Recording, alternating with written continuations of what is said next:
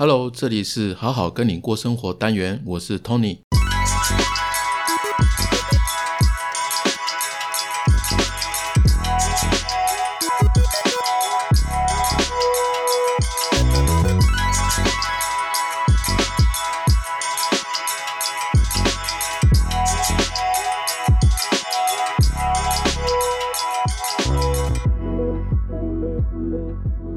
Hello，又到新的一集啦！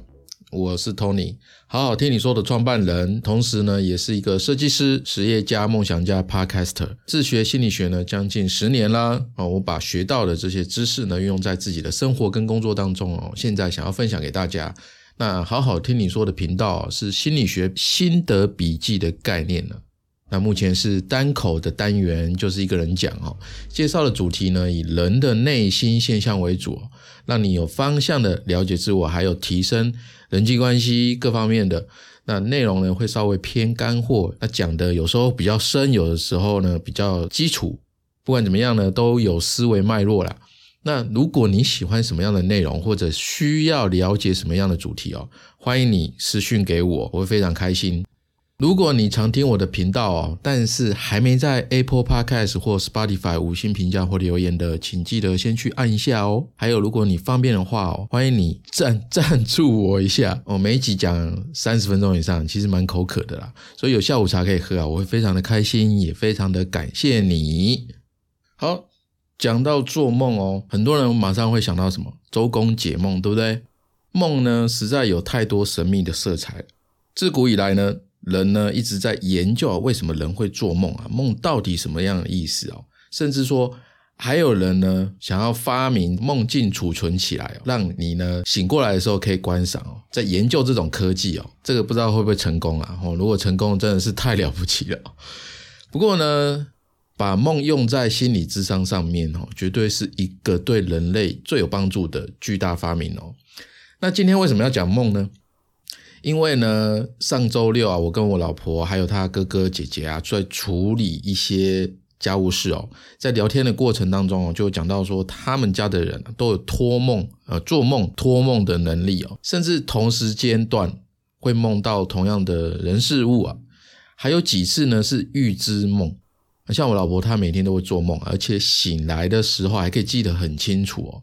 甚至我记得印象中，好像有几次还可以控制梦 哇！这个这个是在上演里奥纳多皮卡丘的那个全面启动吗？我觉得不可思议啦。像我就很普通啊，偶尔做做春梦哦，马 醒来马上就忘记了啦。那其实呢，动物哦也会做梦哦。有一次很好笑哦，我们的因为我我有养狗嘛，那我们有一个狗狗社团，然后有一次呢就找宠物沟通老师来介绍什么是宠物沟通，就是在线上嘛，大家就在分享这样子。然后我们社团有一只叫百亿的狗狗啊，那个时候就在睡觉，在镜头前面睡觉啊，它的嘴啊还没抽动啊，还有它的脚脚也是哦。那老师呢，因为他天生有那个特异体质吧。他就可以看得到别人在做什么梦，他有这个能力啊。然后就看着白衣说：“哎，白衣正在吃鸡腿哦，而且很开心开心的样子哦。”那大家都笑歪了，这样就是这个样子。嗯，所以呢，我就想说有个灵感，哎，来今天分享一下关于梦的一些历史啊，还有心理科学的角度哦，甚至说我们有什么方法可以自己来试试解梦看看哦。其实呢，做节目以来，我没有一集是讲梦的，因为关于梦的研究啊，有很多是科学假说，没有太多有力的根据哦。就是说，你没有办法完全用科学来证明哦，梦到底是怎么一回事啊？有的只是说从大量的案例里面哦，从中找出一些共性来说哦，梦到这个可能是这个样子，梦到那个可能是那个样子哦。不然就有一些是讲的太玄了啦，所以我就没有做梦的相关主题哦。不过人为什么会做梦这个问题哦，确实很困扰哲学家、科学家好几千年了，一直到最近二十世纪哦，研究学者才能够仔细的研究在梦里面哦，人的身体哦跟大脑发生了什么样的事情。那这个部分呢，我们先来从科普的角度来了解一下。比如说你在做梦，可是为什么做梦的场景呢？就算很超现实、没有逻辑哦，但是你的情绪感受呢，却还是很真实啊？到底为什么？其实这个部分呢，是因为人在睡觉的时候会进入 REM，也就是这个快速眼动期哦。那 REM 这个快速眼动期的睡眠期间啊，才会产生梦境，只有在这个期间才会产生梦境哦。那研究发现哦，这个时期的人的脑波图居然跟清醒的时候很像，所以呢。他们就间接的认为啊，梦境的真实性啊，跟醒着的时候啊很像，所以相对的情绪感受也会跟真的一样。嘿，是这样子。那有趣的问题就来啦，既然感受这么真实哦，情绪那么真实，那我们做梦的时候，应该身体会跟梦境一样啊，真的在动啊。哦，这个如果做梦的时候你还会动，就很可怕。它有点像梦游，但又不是梦游。那怎么办？所以大脑啊，它就很聪明啊，它有一个自我保护机制哦，就是你在经历梦中的情节哦，譬如说，呃，万一在演不可能的任务哦，不知道一二三四五哈，不管哪一集好了。可是现实的场景不是啊，因为你在睡觉啊，在家里睡觉啊，哦，那这样如果你跟梦中一样，不就很容易有莫名其妙的危险行为吗？那很大的几率就会出意外，甚至死掉啊，对不对？所以哦。在这个 REM 的快速眼动期哦，身体的去甲肾上腺素、还有血清素啊、组织胺这些神经传导物质哦，都会受到抑制。也就是说，它会让你的四肢的肌肉呈现瘫痪的状态。那简单讲就是啊，你会睡觉嘛？那你就乖乖躺在床上啊，不会乱跑乱动，这样就是比较安全。那这是一个保护机制。可是为什么人会做梦呢？为什么人会做梦呢？很多很多的研究发现呢，做梦是大脑的调节中心为了平衡人体各种功能的一个结果。那梦呢，是大脑维持正常思维的必要产出物。所以相反来讲哦，如果大脑调节中心受损的话，你才没办法做梦。或者说是出现片段的画面啊，但不足以拼成一个情节哦。不管无聊或不无聊了，那听到这里，应该有人会直接联想到说：“我都不会做梦诶，那我是不是大脑坏掉啊？”哦，其实这不是这样子啦，有可能是你觉得你不会做梦，但只是说你醒来马上忘掉了，不知道自己有做梦。那记不得梦，其实也有很多的原因的，比如说褪黑激素太少。啊，不然就是你的生活啊，其实没有太大的变化，太无聊了，太规律、太固定哦。那你就算做梦，也不值得被保留在大脑的记忆区啊。所以，哎，一醒来直接删除。那当然了，如果啊你一直做噩梦，也有可能是身体虚弱，或者是有一些疾病的一些预兆哈。那关于梦的部分呢，我觉得。大家有兴趣听的哦，一定还是在说，哎，梦到的画面呢，到底什么样的意思，而不是科学上的人为什么需要做梦？OK，好像今年的 YouTuber 老高，很多人应该都认识他，有在看他的节目哈。他有一集的标题是我看到的未来，目前最准的预言漫画那一集哈。呃，连结我会贴在我文字版里面。那就是呢，这一集呢，就是在讲有一位日本漫画家龙树亮。他将自己做梦梦到的十五个事件哦，画进自己的漫画，叫做《我所看到的未来》，他就画在里面哦。到目前为止呢，十五个中十个，那剩下五个是什么？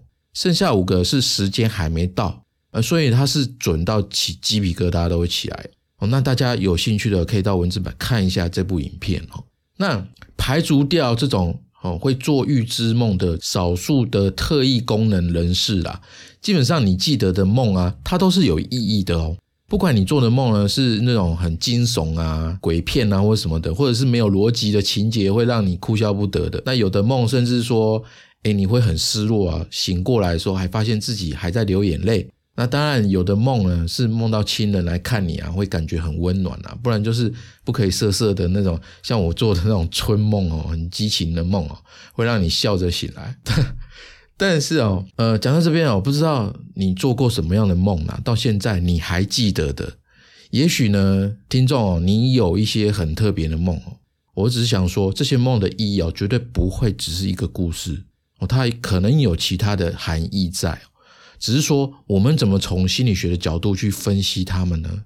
哦，你会有兴趣吗？哦，如果有的话，我可以接着继续听下去哦。在讲解析梦之前呢，我觉得应该要对梦哦有一定的正确认知，或者说是正确的概念哦，然后再进一步的来了解说梦里面的一些需要注意的部分哦，譬如说场景啊、情节啊、人事物等等的，这样我们才不会漏掉重要的讯息哦。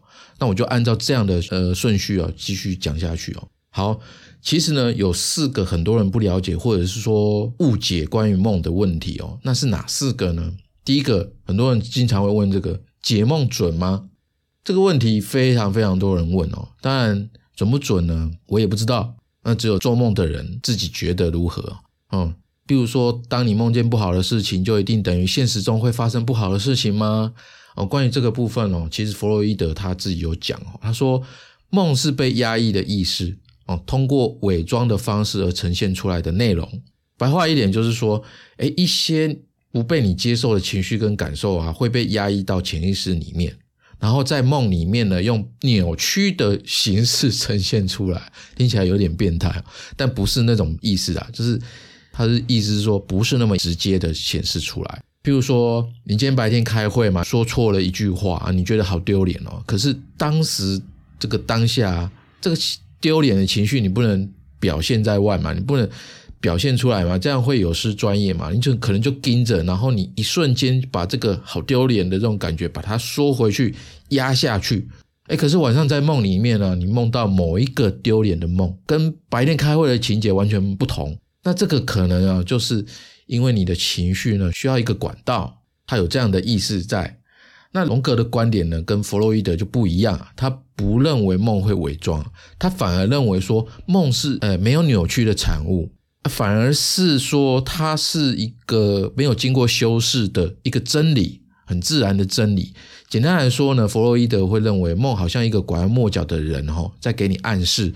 但是荣格呢，却觉得说，哎，梦是意识跟潜意识整合的一个过程，它很像一首诗啊。然后就看做梦的人能够领悟诗的意境有多少。其实我觉得啊，这两个之间没有。那么冲突了，因为我相信说，所有的梦跟做梦的人，不管怎么样，这个其实都跟你自己有关系。所有的情景啊，都是从过去到现在的一个怎么说？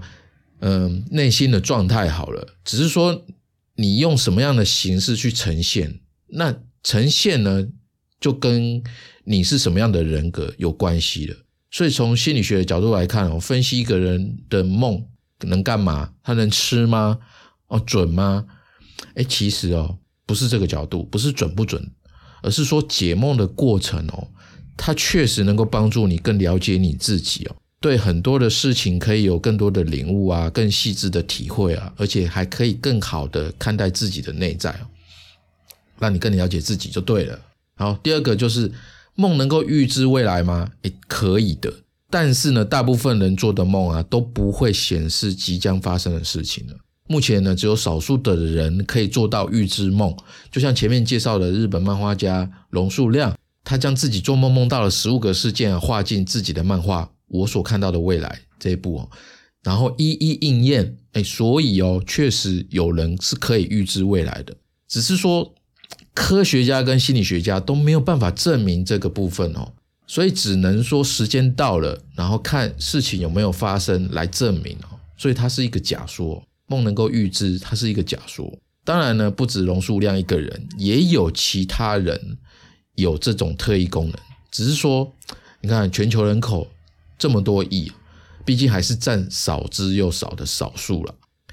没有人知道为什么他们可以做梦预知未来，他们自己也不知道。目前只能确定的是说，哈梦的素材啊，会来自于每个人生活当中所遇到的人事物，其中还包括那些诶你生活当中没有注意到的部分，没有放在你心上的部分，但是诶潜意识啊却牢牢的记住了，哦在梦里面表现出来，然后再加上一点呃自己的想象吧，譬如说一个没有去过东京的人，哦可能在路上呢，他看到一个东京的嗯照片。哦，风景照，可能秋叶原的照片，然后他就会梦到自己在秋叶原的这个街头逛街啊，甚至能够说出有什么样的店，还有什么样的人之类的，这个蛮有趣的。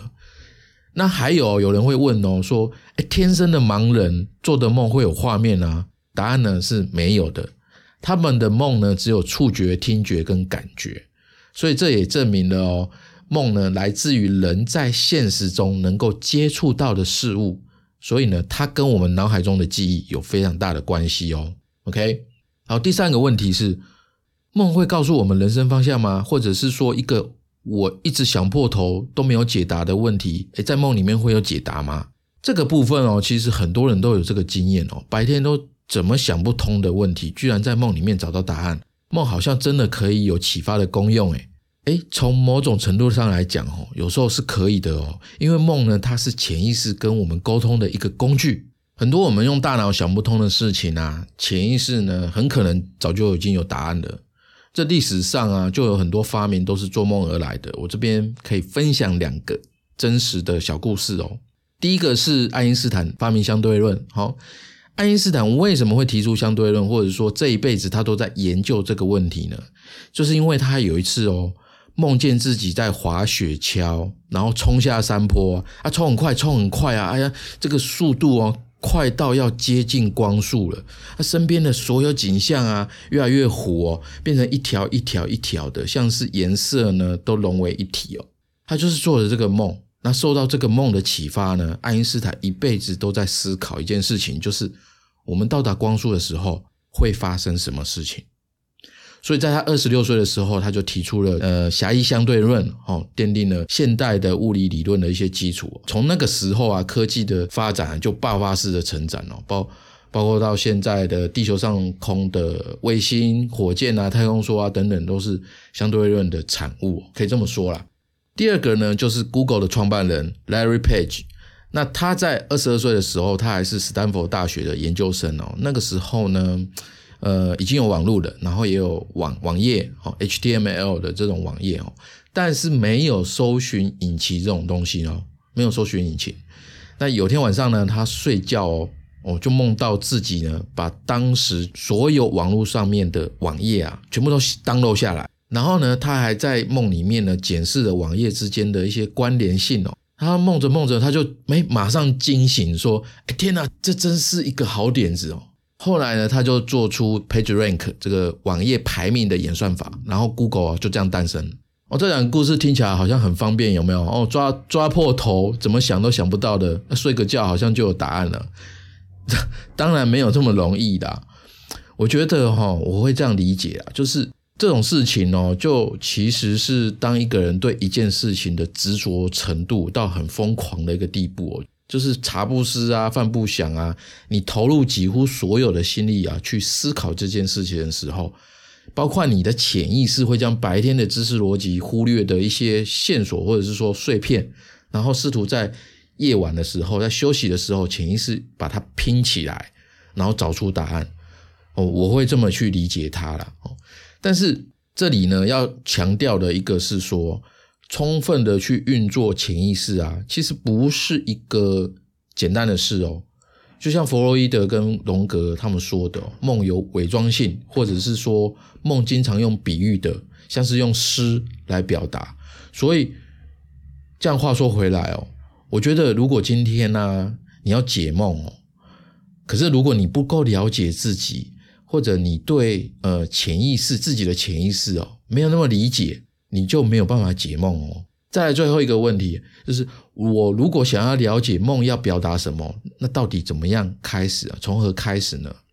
哦，诶，这个是一个很好的问题哦。我觉得可以从梦的情绪开始哦，因为研究有发现啊，人在睡觉的时候，大脑负责高级逻辑推理的前额叶会被抑制。然后其他的区域啊，它会十分活跃，就好像是这样讲啊，就是前额叶呢，它打卡下班要休息了，但是整个大脑不是需要当啊，因为需要当就脑死了嘛，就关机逼嘛。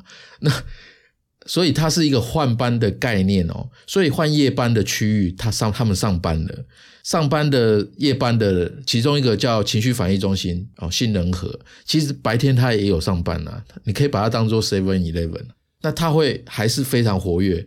那因为呢，呃科学家发现这个部分哦，所以解释了有时候我们在梦里面情绪起伏很大，但是醒过来以后啊，那个情绪哦，却还是继续着没有断掉的原因哦。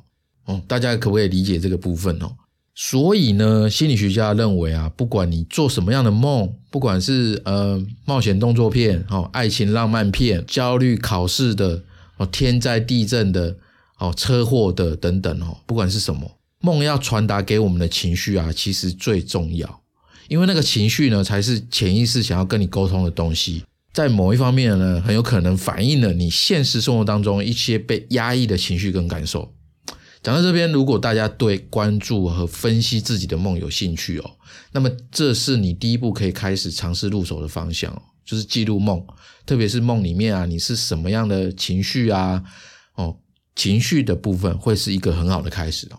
OK，好，接下来呢，当你开始从情绪开始哦去记录的时候啊，你会发现有些很典型的梦哦，它有一些共性哦。比如说被追赶啊、迟到啊、找东西啊、考试啊、掉牙、牙齿掉了、裸体啊、死亡啊，或做春梦啊，像我一样，他们都有一些共性的解释啊。所谓共性就是说，哎，周公解梦，梦到蛇等于什么啊？你就认为真的是这样啊？但是其实解梦有这么容易吗？啊，当然没有啦。所以那些网络的东西哦，看看就好，它没有太大的意义啊。反而是说，你还要看你本人的人格特点啊，还有当时的各种情绪啊，发生的环境，然后再搭配一些正确的解梦方法，你的梦境呢才会真的有价值，对你来讲有价值。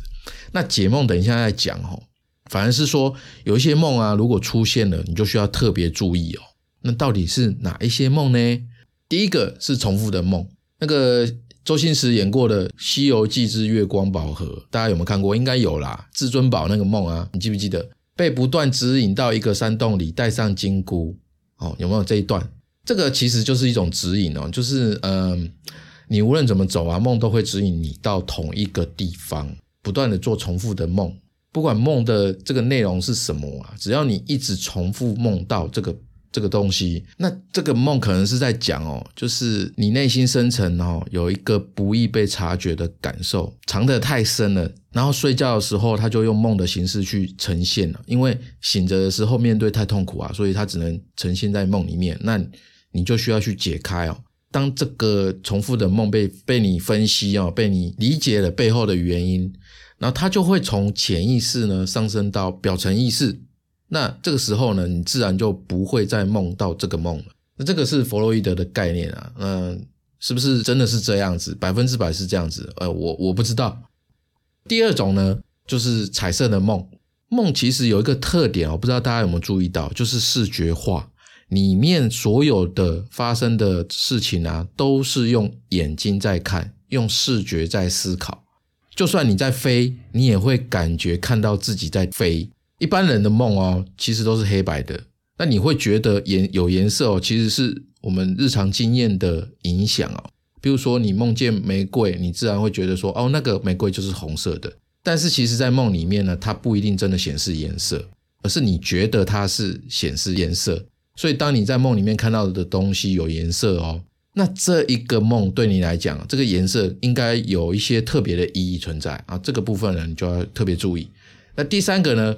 是噩梦，因为噩梦会让你产生巨大的情绪啊。一般你可能会吓醒啊，然后醒着还可能还会喘气啊，流流汗呐，哦，满身都是汗啊，心跳加速啊，甚至你还会起来会觉得说，Holy God 仔还好是梦，没有真的发生哦，你会松一口气。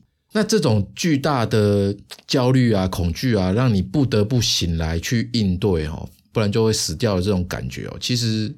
这一般都是说内心有一种巨大的压力啊、冲突啊，或者是创伤存在，他可能已经处在一个崩溃的边缘了。但是你在白天的时候，你是下意识忽略掉他的，所以为了要引起你去重视，他就用梦来警告你，就是你自己警告你自己啊，就是说某些事，哎，你需要赶快调整自己了，不然很有可能会出什么样的状况。那这你可以把它当成是一种呃自我防卫机制好了。OK，那第四种呢，就是梦中梦。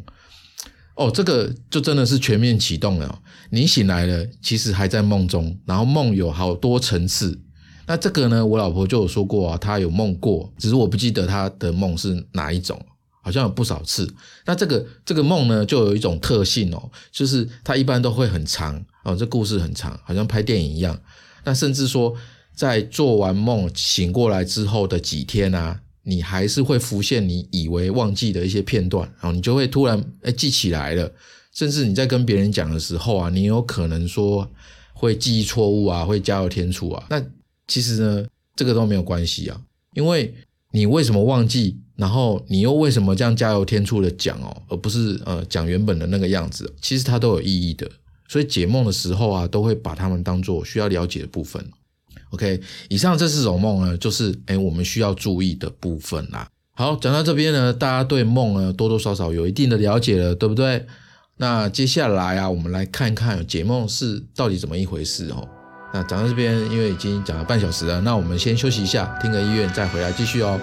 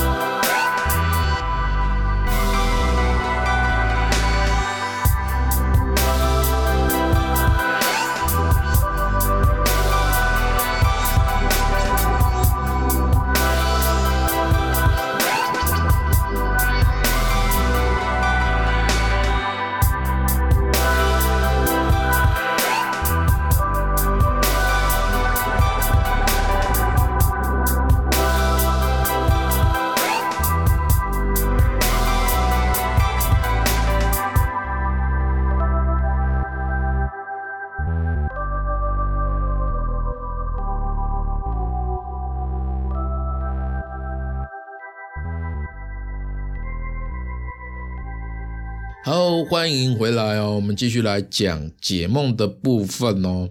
解梦的治疗啊，它其实在心理治疗上面是很有用的。一直以来哦，解梦都是心理学中很重要的一个技术。而且在有心理学之前啊，中西方的古代啊，很早就有了。应该说呢，自从有人类以来啊，人就会做梦跟解梦，而且认为梦是有预兆的。呃，举一些例子，比如说旧约圣经里面的先知但以理。他在为巴比伦王尼布贾尼撒解梦嘛？但以理呢就说：“巴比伦王啊，你的这个梦呢，哦，代表说有一天巴比伦啊会被波斯帝国征服。”结果真的是这样子。那还有另外一个就是约瑟哈，他为埃及的法老解梦，法老有一天呢就梦见七只肥牛、七只瘦牛，那他就问约瑟说：“哎，这个到底是什么意思啊？”那约瑟呢就跟他解释说。埃及哦，即将会经过七个丰收年，然后七个饥荒年，所以哦，法老，我建议你从今天开始要好好的储存粮食。结果真的就应验了。中国古代呢，对梦的研究啊也很厉害哦。在原始社会哈，它的末期要进入文明社会哦，就已经出现了甲骨解梦，然后后来的易经解梦和星象解梦，其实很早就有了。那早在古代的周武王哦。封神榜姜太公辅佐的那个周武王，发生了中国历史上的第一次战争——牧野之战。为什么讲是第一次战争呢？因为这个战争呢，考古可以证实存在。其他更早的，像是皇帝啊、蚩尤啊那些考古找不到，所以呢被列为传说。那这个牧野之战发生什么样的事情呢？就是啊，周武王他要攻打商纣嘛。这个时候呢，他在攻打前呢，他就卜卦，他说：“正梦邪梦卜，习于休降，龙商必克。”但是白话文的意思就是说，周武王跟将士们广播说：“我做了一个打胜仗的梦了，而且呢。”我用龟壳来卜卦，这个卦象也显示哦，老天爷要我取代纣王了，兄弟们，此战必胜啦！然后他就用这一招呢来鼓舞士气哦。但其实有没有真的梦到，或者是说卦象是不是真的这样讲哦？哎，这只有他自己知道了。不过反正哦，他真的后来推翻了商纣王朝，而且历史永远是赢的人说了算嘛。那之后呢，成立了周朝。他甚至呢设立一个专门的占梦之官啊，这个官位可见呢，当时哦，这个解梦在古代就很受到政治的重视哦。好，那大家最熟悉的老朋友周公是谁呢？哦，其实啊，他就是周武王的弟弟周公旦。但是周公解梦啊这本书却不是周公写的，谁写的不知道。但为什么叫周公解梦呢？它是有原因的。这其实呢，都是因为孔子。周公是孔子最崇拜的人。孔子呢，他的一生啊，都想要恢复周朝的礼数。周礼，所谓周礼是什么呢？周礼就是周公当时制定的社会制度跟道德规范。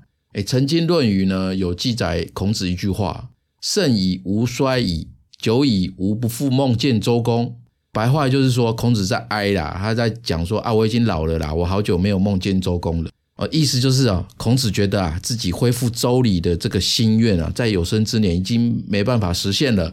那就因为这一句话啊，孔子讲了这句话啊，后人呢就把梦跟周公扯上关系。久而久之呢，就有人写出这本《周公解梦》，这是一个有趣的小小历史啊。其实东西方啊，关于解梦啊，很妙的是有一些地方是一样的，一种是占梦。就是通过梦来预测吉凶祸福啊，把梦看作是神明的启示啊，这个在古代是很普遍的。一个梦的解释啊，往往关系到很重大的政治决策啊、军事决策啊。就像周武王他设立一个专门的占梦官员嘛。那另外一种就是在心理学之前呢，梦都是由哲学家来解的，他们对梦的解释啊，都跟身心的关系，还有事物跟我的关系。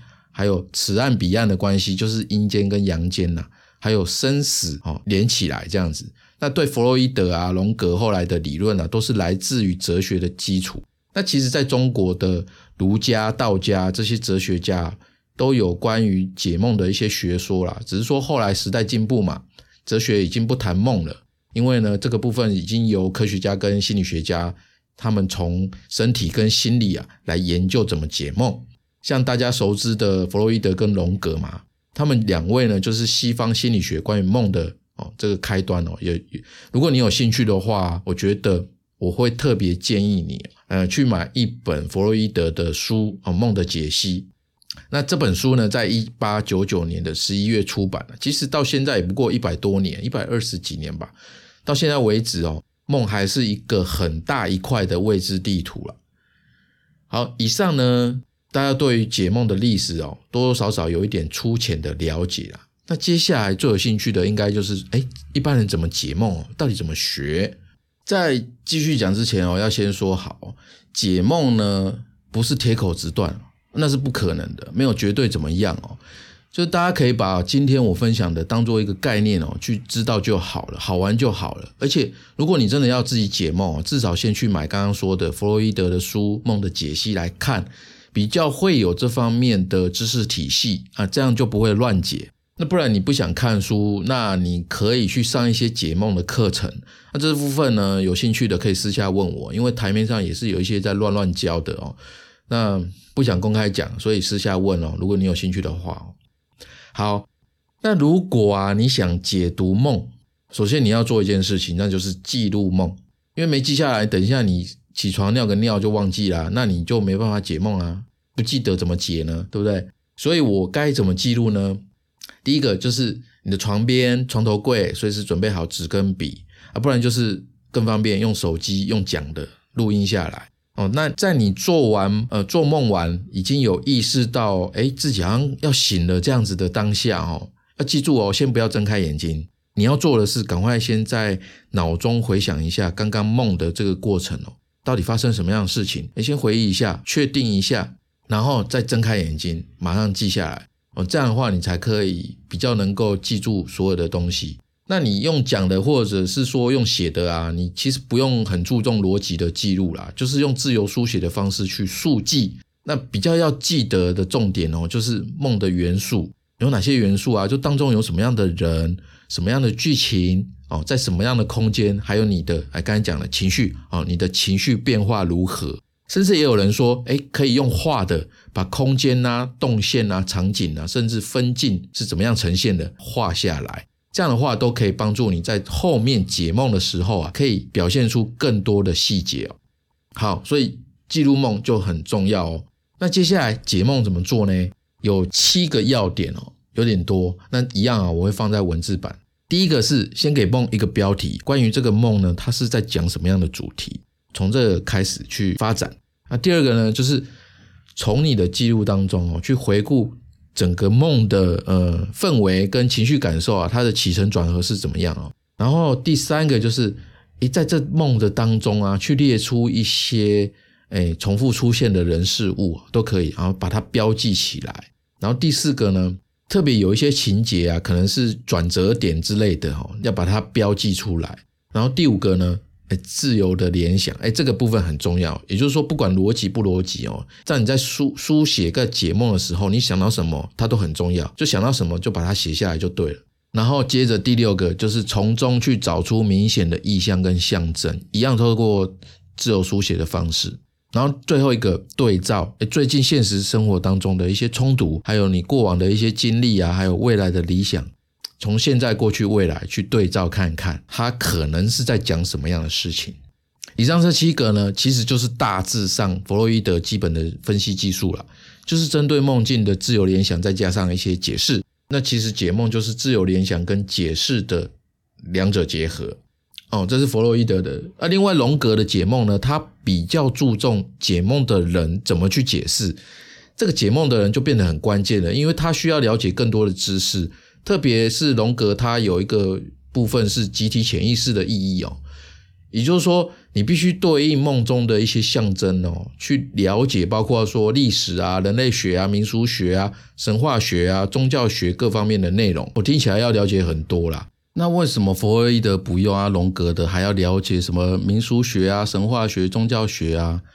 因为有的人会梦到啊，有一些像是萨满萨满的梦啊，可能什么什么叫萨满的梦呢？萨满的梦就是像是呃，你梦到自己跟一群动物哦在奔跑哦，不知道干嘛在奔跑，那可能梦见一个什么样的图腾，它可能是在神话里面哦某一个某一个象征等等的，可是你都不知道这些民俗啊神话这些内容你怎么解？没办法解嘛哦，所以当然如果你特别梦到萨满的梦的部分啊。你 你就需要龙格出来帮你解决嘛？哦，听起来好像很麻烦，对不对？所以呀，如果你不想那么麻烦，最快呢，你还是花钱找人帮你解吧。哦，这样是最快的。那不管呢，你想自己解，或者是找人帮你解哦，自由联想呢都不可缺。简单来说，就是脑海中浮现的任何东西哦，不管他们是怎样的，你觉得没有意义，或者是说丢脸哦，不值得说，或者是觉得没必要、无聊、没感觉啊。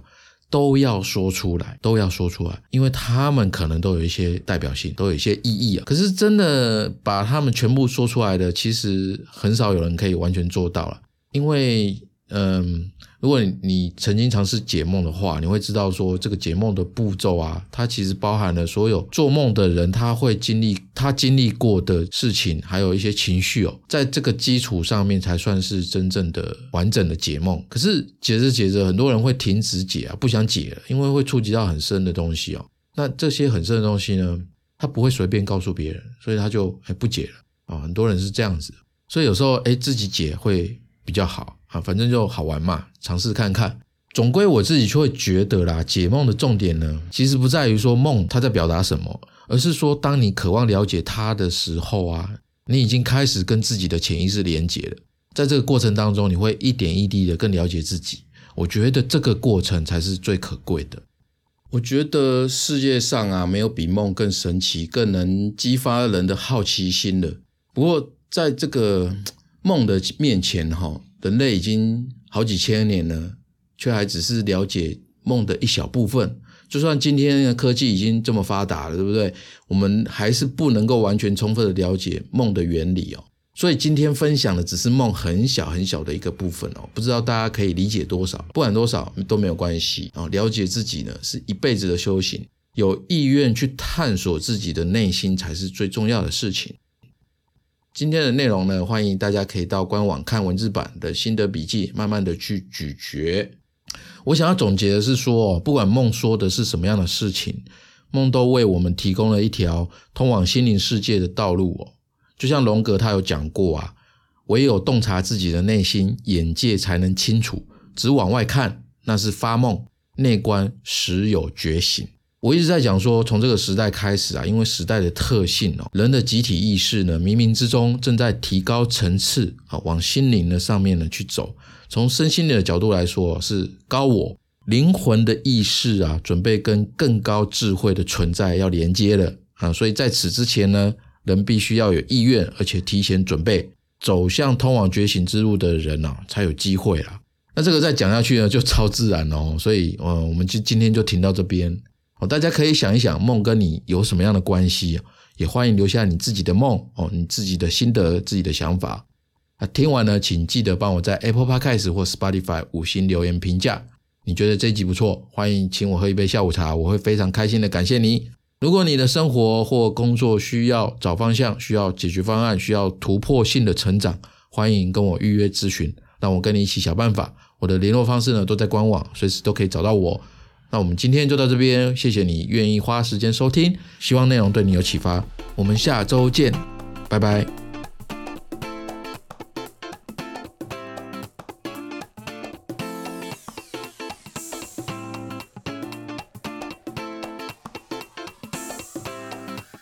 最后来分享我做这个频道的理念，因为我真心觉得心理学帮助我正确的、科学的、逻辑的来了解自己，并且能够对别人更有同理心，而且学习心理学可以让你在这个人云亦云的时代中不会随波逐流，反而能够在不确定性的时代活得更好。